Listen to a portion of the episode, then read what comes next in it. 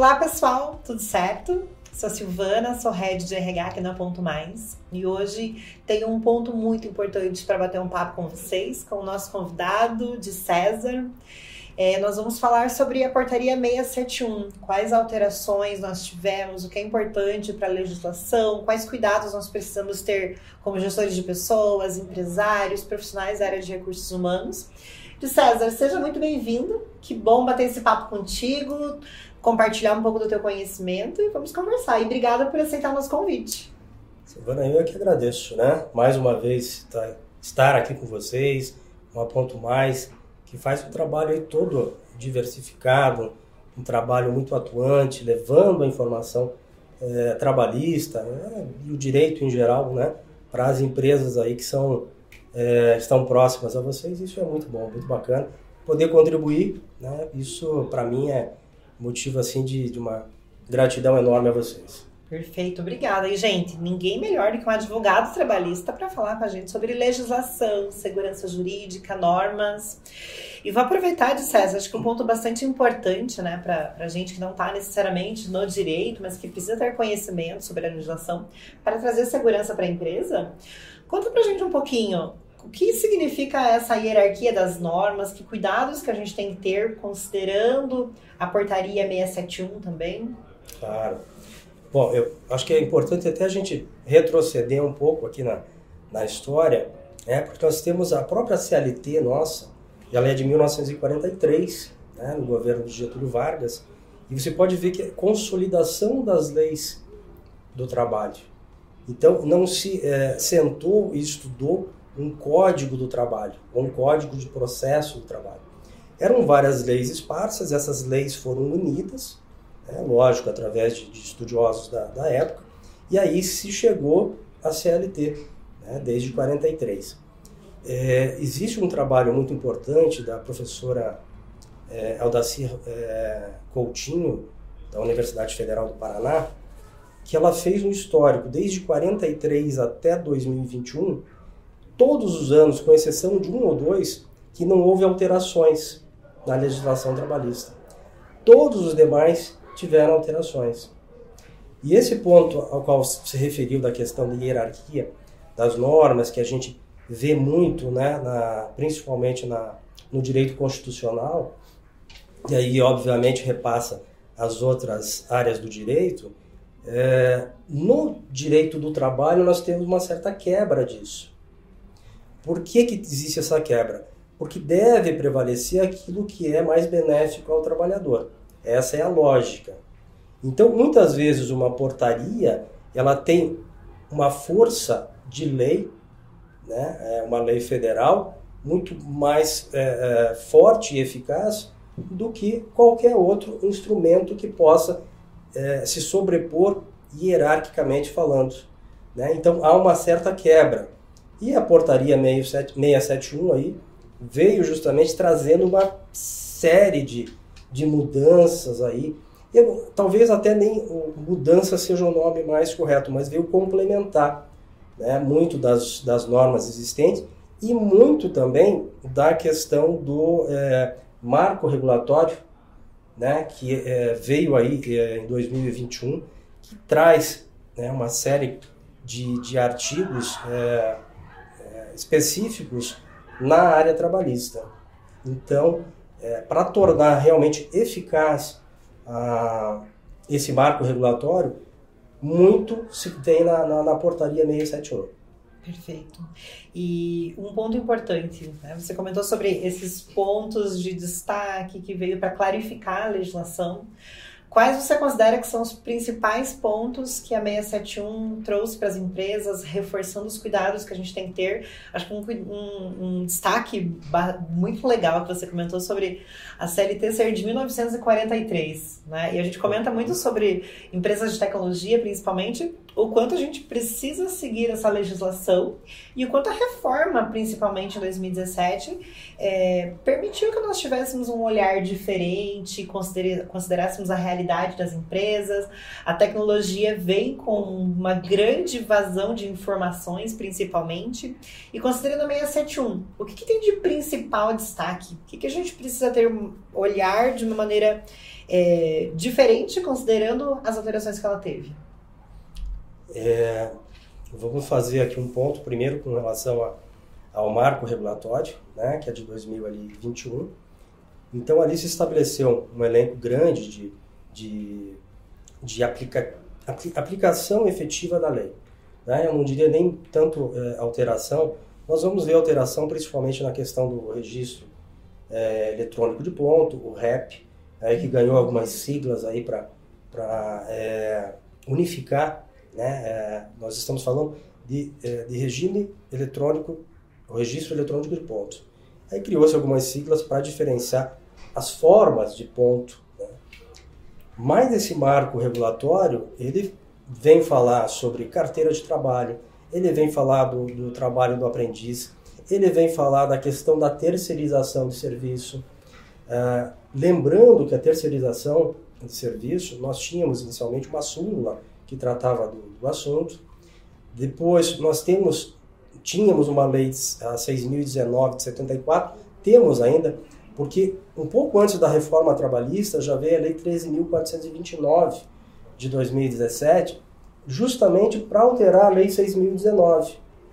E uma das alterações assim mais é, contundentes foram justamente é, aquelas voltadas à questão da terceirização.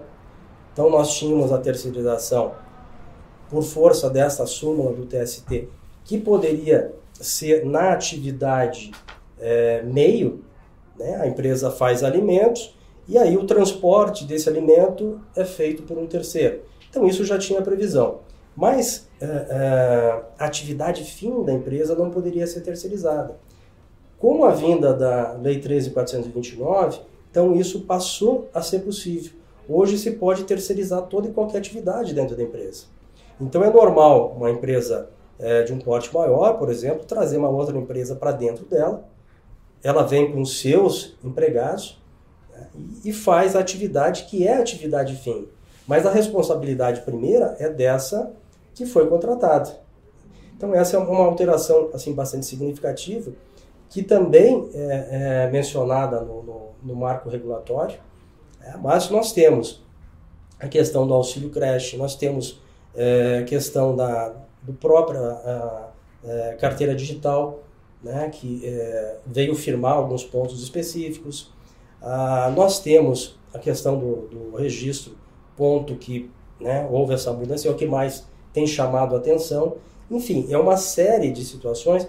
Nós temos também, aqui nós poderíamos ficar falando só sobre uh, o trabalho do aprendiz, por exemplo, que houve uma gama de artigos bastante grande, né? Já me convidando aí para o próximo bate-papo aí. Perfeito. Tem bastante conteúdo. Tem, tem. É porque nós temos quase 400 artigos, para ter uma ideia, na, na portaria 671. Né? Então é lógico que não é nem intenção nossa esgotar o assunto, mas só fomentar ainda mais a discussão sobre isso. Né? E por que que veio essa, é, tanto o marco regulatório como a, a portaria 671, para dar segurança jurídica. Essa é sempre a, a intenção do legislador, né? porque quando nós temos o registro é, ponto é, o convencional, né, onde se coloca digital, sai ali o comprovante, é, qual é o poder disso é, pensando numa reclamatória trabalhista? Quando nós pensamos no registro ponto que é armazenado na nuvem, qual que é a segurança jurídica que se tem disso? Né? Ou ainda através de, de, de software, né, que hoje também é, vem regulamentado pela, pela portaria. Então, tudo isso, quando você tá, tem na lei, né, quando você tem numa portaria como essa, te dá uma segurança jurídica maior. Então, essa é a intenção do, do, do legislador. Perfeito. E ainda mais considerando que alguns dos temas mais recorrentes no Tribunal do Trabalho, isso é uma informação pública. A gente consegue ver que são temas atrelados a hora extra, adicional noturno, intra-jornada, são detalhes relacionados ao ponto. Então a gente precisa ter esse cuidado. E legal, olha, você fez um comentário bem bacana de César. Pessoal, mandem pra gente aí que temas vocês querem que a gente converse mais para trazer mais segurança jurídica para sua empresa. Então, ó, de César já se convidou, então vamos aproveitar esse gancho e mandem para a gente o que mais vocês querem ouvir. E aproveitando de César, no começo você colocou sobre as legislações, quais foram os principais marcos. E uma dúvida que eu percebo muito com é, pessoas que às vezes chegam até a ponto, me conhecem, per perguntam também, eu também estudo um pouquinho aí sobre direito, né? Tô terminando a faculdade, é sobre a 1510 e a 373, elas ainda é, estão vigentes? Elas têm valor? Até quando elas têm valor? Como é que fica é, esse controle temporal da legislação? O que, que vale a partir da 671? É, a 671, na verdade, ela veio englobando todos esses aspectos que tinham nessas outras portarias. Uhum. Então, o que vale hoje é a 671. Né? E sobre ela que nós temos que realmente nos debruçar. Né? Não é à toa que temos ali quase 400 artigos. Né? Então veio realmente englobando todas essas, essas portarias aí e não se fala mais nelas e sim na 671 agora. Uhum. Acho que um ponto importante é a, a própria 671 ela abrange as empresas que, que têm ali o controle de registro, antes previstos pela 373. Então, ela permite os sistemas que sejam na nuvem, que a gente possa ter o controle em tempo real. É, e ela flexibiliza isso até mesmo com a convenção coletiva. Né? Antes, a 373 ela era prevista se houvesse o acordo coletivo, é, a previsão ali junto com o sindicato. E hoje não há mais essa previsão. O fato da, 3, da empresa atender a 373, ter ali o, o, todos os registros que certifiquem a empresa, ele dispensa o acordo, certo? Exato, né? É, bom, já falando na questão do registro, né, uhum. propriamente dito, não que as outras formas não sejam possíveis. Né? Você tem o registro é, manual, você tem é, hoje o registro você pode ser feito né, um número pequeno de, de empregados, você pode fazer isso no, numa caderneta, por exemplo, nada impede, a lei não impede que se faça isso. Sim. É possível. O RH só fica doido, né? Fica. Né? a, a, por isso que tem que ter, contratar a ponto mais. Olha, justamente boa, boa dica. Esse tipo, boa dica. Esse tipo de situação, né? Mas é, no que diz respeito especificamente ao registro é, eletrônico, né, nós, foi dividido aí em três, três partes, né? Ah, e aí realmente você tinha pela 373 uma necessidade de uma, é, de uma é, participação é, sindical, né, através de, de acordo coletivo, convenção coletiva, o que acaba caindo. Né?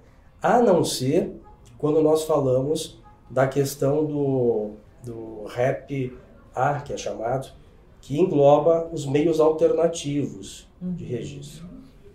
Aí sim há necessidade de ainda se manter a participação sindical. Fora isso, não precisa mais. Então, para ver, né, fica claro aí que a 373 realmente ela realmente caiu com a 671. Né?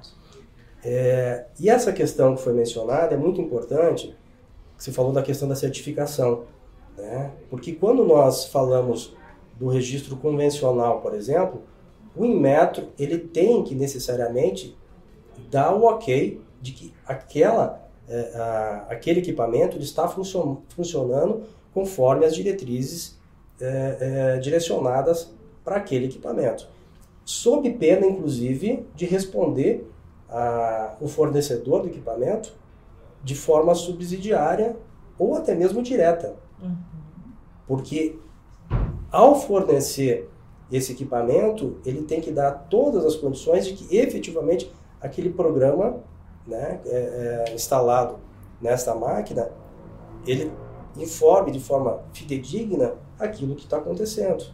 Horário de entrada, horário de saída, né, para que não se tenha problemas futuros. Então, isso também é ligado à questão de segurança jurídica. Então, mesmo quando nós falamos nos, nos, uh, no REP é, que envolve a questão de, de softwares, é, ou mesmo na, na nuvem, é, há essa necessidade realmente de uma certificação digital para que é, a empresa fornecedora também responda. E no caso né, dos, é, do, do RAP alternativo, o RAP A, como necessariamente, nesse caso específico, precisará da intervenção sindical, com convenção coletiva, acordo coletivo, o próprio sindicato aí também vai ter uma responsabilidade sobre a questão da, da, da pontualidade ali, né, e a certeza do que esses programas estão fornecendo. Então, essa, assim, é, diante da, da questão do, do registro eletrônico, essas são as principais mudanças aí, né, para trazer justamente segurança jurídica. Não só para o empresário, mas também para o empregado, né, para ambas as partes aí do, do contrato empregatício. Né? Perfeito. É, você me fez pensar e lembrar de, de algo. É, a 1510 ela tinha uma previsão e regras né, ali desde 2009 muito mais é, focadas em segurança com relação à informação que precisa conter do registro do relógio aos dados do colaborador, registro de número de PIS, com as alterações, né, com todas as mudanças tecnológicas há um movimento muito forte né, no Brasil e também pelo mundo sobre centralizar esses dados. Né? E a própria, a, a, própria 671 ela prevê sobre o uso do CPF, vincular o CPF do colaborador, a segurança que a, precisa, a empresa precisa ter vinculando o CNPJ ao CPF. Como é que você vê, César, esse movimento é, que, nós, que nós temos centralizando a questão do cuidado com os dados, até pegando já um ganchinho com relação à Lei Geral de Proteção de Dados? Como é que você vê esse movimento e, principalmente, como é que você vincula, como é que você é, acredita que seja necessário esses cuidados também com a Lei Geral de Proteção de Dados? Veja, quando nós falamos em registro, né, carteira de trabalho, previdência social, né, e a carteira de, de trabalho hoje digital. Né? Então também a 671 veio é, abraçar essa questão. Ela, pare, ela é muito mais completa, no meu modo de ver, que a própria reforma trabalhista. Perfeito. Né? Nós uhum. estamos falando aí de é, 400, praticamente 400 artigos.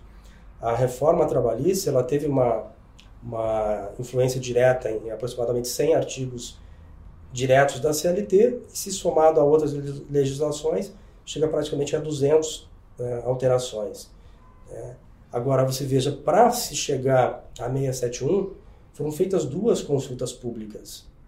Então, foram ouvidos é, é autoridades de classe, Legal. foram feitas é, é, é, reuniões para se chegar a isso. Então, foi muito mais trabalhado, no meu modo de ver, que a própria reforma trabalhista a reforma trabalhista que veio para dar uma segurança jurídica, entrou no dia 11 né, de, de novembro de 2017, e no dia 14 de novembro de 2017 já teve uma medida provisória né, alterando a própria reforma.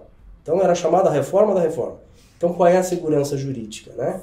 E aqui eu vejo assim com bons olhos a, a 671, ela realmente veio com algumas mudanças importantes aí assim, muito mais do que mudança. Ela veio para é, direcionar o que os artigos da lei já prevêem.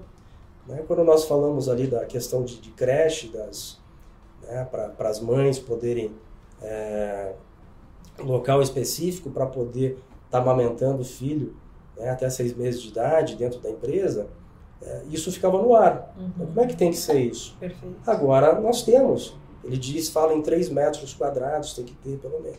Tem que ter um local para que a mãe possa sentar, poder amamentar, uhum. tem que ter um local para que possa aquecer eventualmente leite. Então tudo isso tem previsto agora na 671. Então ela é muito realmente positiva. Eu pelo menos vejo dessa forma.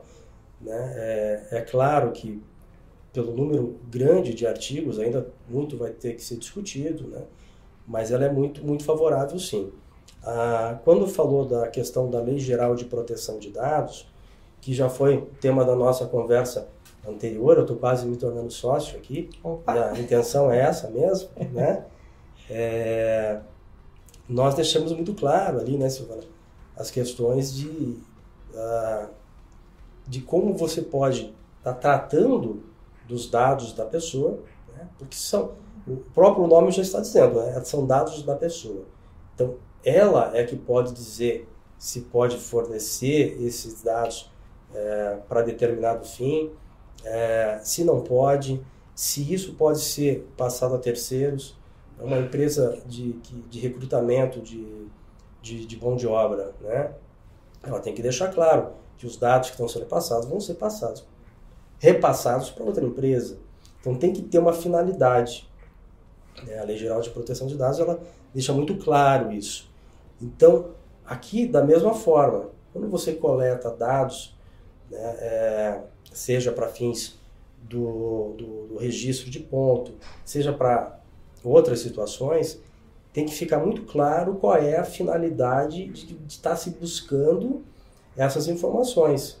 Né? Eu lembro até que nós, na, na nossa live anterior, né, nós comentamos o porquê de se perguntar da, da questão da sexualidade de uma pessoa, é, para que saber a cor dos olhos da pessoa, se ela vai prestar um serviço, é, seja lá de telefonista, seja de qual seja é, o cargo que ela vai ocupar. Não, não existe o porquê disso. Né? Inclusive, hoje as empresas têm tomado um, um cuidado maior, inclusive com a entrevista. É, e aquele que está operando isso, ele não pode, a partir do momento que ele tem esses dados em mãos, porque a empresa deu é, autorização, né, deu essa autoridade para que ele possa fazer isso, ele não pode chegar na outra mesa ali e fornecer, olha, essa aqui é, é a fulana de tal, que pode trabalhar, se veja, ela tem é, 1,50m, tem 1,80m, tem olhos assim, essa aqui é a foto dela, ela mora em tal local, não pode, porque esses são dados da pessoa. Né? E os registros de, de ponto, muitas vezes trabalham com dados sensíveis. Né? E aí, muito mais ainda, tem que se ter um controle muito maior. É, você, a questão sindical, por exemplo. Ah, você está é, afiliado, está associado a determinado sindicato, não está. Isso é um dado sensível. Uhum. Porque a partir do momento que a pessoa relata isso, ela pode ser, é, muitas vezes, até preterida no ambiente de trabalho pelo fato de estar né, ligada diretamente ou indiretamente a um sindicato. Então, isso não poderia, em hipótese alguma. Quando você faz a, a questão da geolocalização, que hoje se fala muito, inclusive em audiências trabalhistas tem se usado, né, para saber, ah não, eu trabalhava até é, às 20 horas da noite. Então tá, então vamos ver a questão da tua geolocalização pelo teu celular, e aí nós é, vamos saber se você realmente, aonde você estava, e se efetivamente estava trabalhando ou não. Então, muito se tem mudado e a gente tem que estar acompanhando tudo isso, né? A 671, ela veio realmente fazer aí um, um trabalho minucioso sobre todas essas regras aí, né? E, inclusive falando sobre a LGPD. Perfeito. Expressamente, inclusive. Perfeito e caminhando para conectar tudo que nós falamos, lá na minha primeira pergunta foi sobre a hierarquia, hierarquia das normas, qual conexão tudo isso tinha. E não deixo de pensar é, que tudo que nós olhamos, a legislação trabalhista, o quanto ela considera e leva em conta a dignidade humana, a ter ambientes adequados de trabalho. Isso me lembrou muito quando você trouxe sobre a questão do cuidado que a mãe precisa ter para amamentar o filho, como a empresa vai trazer isso. E nós temos um movimento cultural nas empresas muito grande sobre essa valorização da pessoa humana, né? Que as pessoas não são somente mais um número, que a gente precisa ter esse cuidado. É, acho que um outro ponto que eu vou destacar aqui, que também é algo que eu faço muito aqui na Ponto, são o cuidado das informações sensíveis, né? Então a gente fala muito hoje dentro das empresas, por exemplo, sobre diversidade. Então eu preciso ter um cuidado com essas informações, eu preciso ter um cuidado para não expor o colaborador, é, para não gerar uma situação que seja seja negativa para a experiência desse colaborador, até para trazer segurança jurídica para a empresa também. E as estratégias das informações que eu trago com isso precisam estar dentro do RH. Então a gente precisa estabelecer meios para é, amparar realmente, para guardar, para trazer segurança para esses colaboradores, para trazer segurança para a empresa. Os cuidados também que a legislação prevê sobre é, o tempo de armazenamento desses dados ou o pedido de exclusão desses dados também. A gente precisa estar tá olhando para isso. E nada como ter um sistema que ajude a gente, né? Que ajude a gente com a proteção de dados, com as informações que a própria portaria tem a previsão, para que a empresa realmente tenha todas, todos os pontos muito bem conectados e amarrados para que a empresa possa é, realmente trabalhar com segurança, segurança de informações para a empresa, do colaborador, dentro do RH, para contabilidade e tudo mais. Certo? De César, que papo, hein? Que conversa! Que não, é, é uma conversa Caramba. que dá para nós ficarmos aqui alguns dias, né? Sim, muita. Falando. Agora eu não posso deixar aqui de fazer propaganda do meu livro, né? Perfeito. Porque quando você falou, né, mencionou a questão do, do reconhecimento, né? Isso eu bato muito, né? Meu livro está publicado pela editora Juruá que fala da cobrança de metas. É, às vezes vale muito mais para o colaborador, para o empregado ser reconhecido né, pelas atividades que faz, do que propriamente receber um aumento. Isso, em termos é, psicológicos, de valorização, né, você falou da valorização do, do ser humano trabalhador, isso é muito importante, porque queríamos todos nós, né, é, chegar no ambiente de trabalho, poder desligar a tomada, né, aqui é só trabalho, que estava lá fora a gente não põe aqui dentro e vice-versa, né, se desliga novamente a tomada, mas a gente sabe que na prática não funciona assim, né, o ser humano funciona como um todo e, e o que acontece no ambiente de trabalho, muitas vezes isso repassa para a família, né? Houve uma discussão no ambiente de trabalho, isso vai acabar é, eventualmente né, é, repercutindo lá com o seu filho, com a sua filha, que não deveria, mas acaba acontecendo. Né?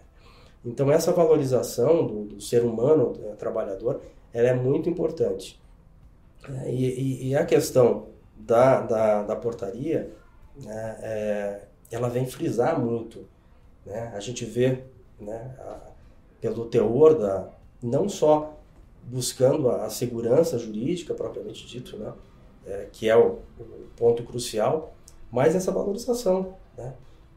Quando mencionou a questão da, da do auxílio creche, né? É, isso tudo demonstra que o legislador está preocupado com o trabalhador.